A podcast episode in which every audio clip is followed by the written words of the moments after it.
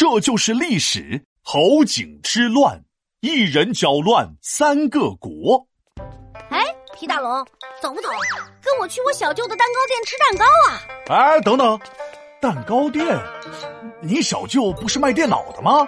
哦，那是他上上上上上个店，后来觉得没意思就不做了。哎，再等等，上上上个店，你小舅到底开过几个店啊？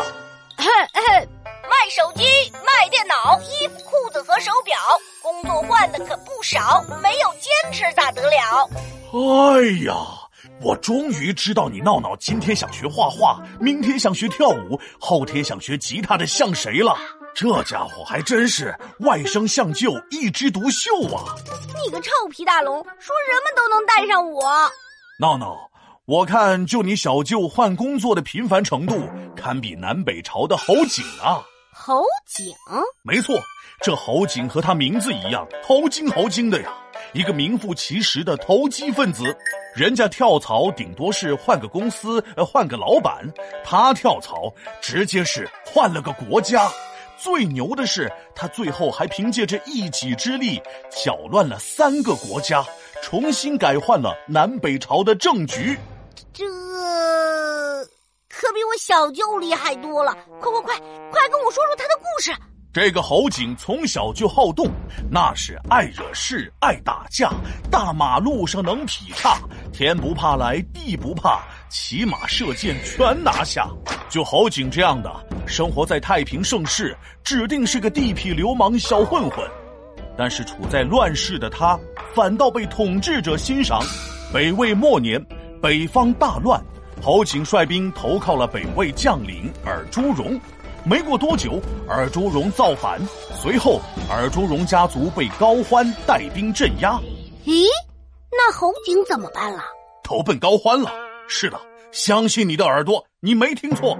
后来北魏分裂成了西魏和东魏两个政权，高欢成为了东魏的第一大臣，侯景也因为跟对了人，官位蹭蹭往上窜呐。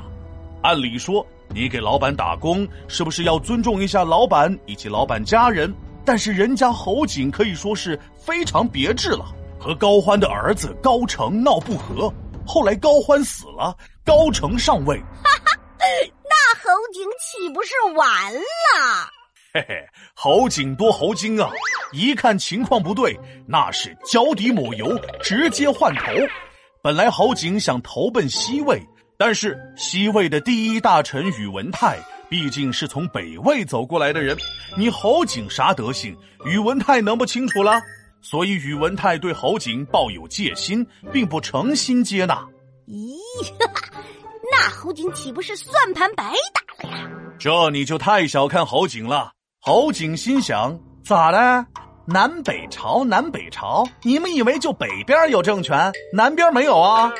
你西魏、东魏不容我，南边南梁找住所。于是侯景带着五百壮士，直接投奔了梁武帝萧衍。梁武帝不是忙着出家呢吗？还有空搭理侯景？毕竟西魏和东魏都是南梁的敌人，而侯景呢，又是西魏和东魏的敌人。所以俗话说得好，敌人的敌人就是朋友。所以就算是忙着拜佛，也得好好接见一下呀。梁武帝很高兴，封侯景为大将军。这下侯景终于能安心工作了吧？哎，话说的太早了。没多久，梁武帝开始和东魏的高澄和谈，而且还愿意把侯景送回东魏作为条件。这可把侯景吓得不轻啊！侯景心想：哎呀，高澄这不是要人，而是要命啊！既然我跳槽比跳舞还频繁。咋找都找不到一份安稳的工作，那给人打工，不如自己做老板。于是为了保命，侯景带兵叛乱，攻进了南梁都城。梁武帝也被软禁，最终饿死在了宫中。后来没过几年，南梁也就灭亡了。这侯景还真是挺能搅和的。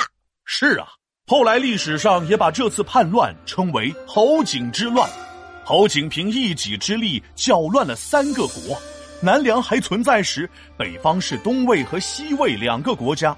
后来南梁被南陈取代，这时北方也发生了王朝更替，变成了北齐和北周。嗯，我觉得等会儿见了我小舅啊，应该好好把侯景的故事讲给他听。皮大龙敲黑板，历史原来这么简单。侯景这人特别贼，辞职跳槽好几回，最终带兵起了乱。南梁说没他就没。